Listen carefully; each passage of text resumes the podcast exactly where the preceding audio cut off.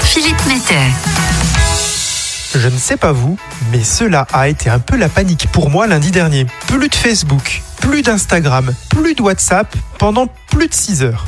Dans un communiqué, la société de Mark Zuckerberg a attribué ce blocage majeur de ses réseaux et messageries à un changement de configuration défectueux de ses serveurs. Avec près de 3 milliards d'utilisateurs chaque mois, cette panne de 6 heures n'est évidemment pas passée inaperçue pour tous ceux qui voulaient poster une story, consulter une page Facebook ou encore papoter dans de nombreux groupes WhatsApp.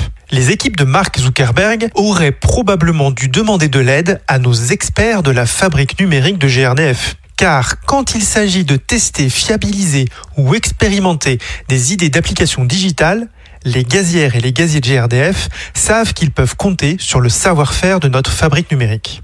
Et c'est ce qu'a fait il y a quelques semaines Cédric de l'agence d'intervention Champagne-Ardenne de la région GRDF Est en sollicitant avec son correspondant innovation cette équipe pour tester Dispogaz.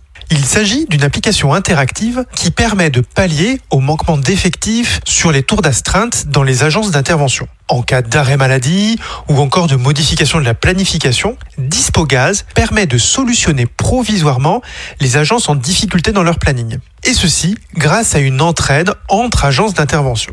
Cette application est également redoutablement efficace pour faciliter la recherche de disponibilité de techniciennes et de techniciens pendant les plans Origaz. Basé sur le volontariat des salariés, Dispogaz gère l'interaction entre les gazières et les gaziers avec les managers en recherche de disponibilité pour des tours d'astreinte. Les managers peuvent solliciter par l'intermédiaire de cette application les techniciens qui peuvent répondre instantanément par l'envoi d'un SMS en retour.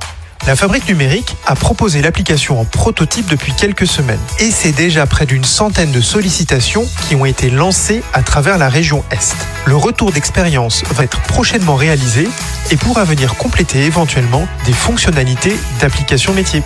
Nul doute qu'à la fin de cette chronique, Mark Zuckerberg, fidèle auditeur d'Act for Gaz Radio, va proposer une idée d'application pour débugger Facebook ou Instagram aux experts de la fabrique numérique de GRDF.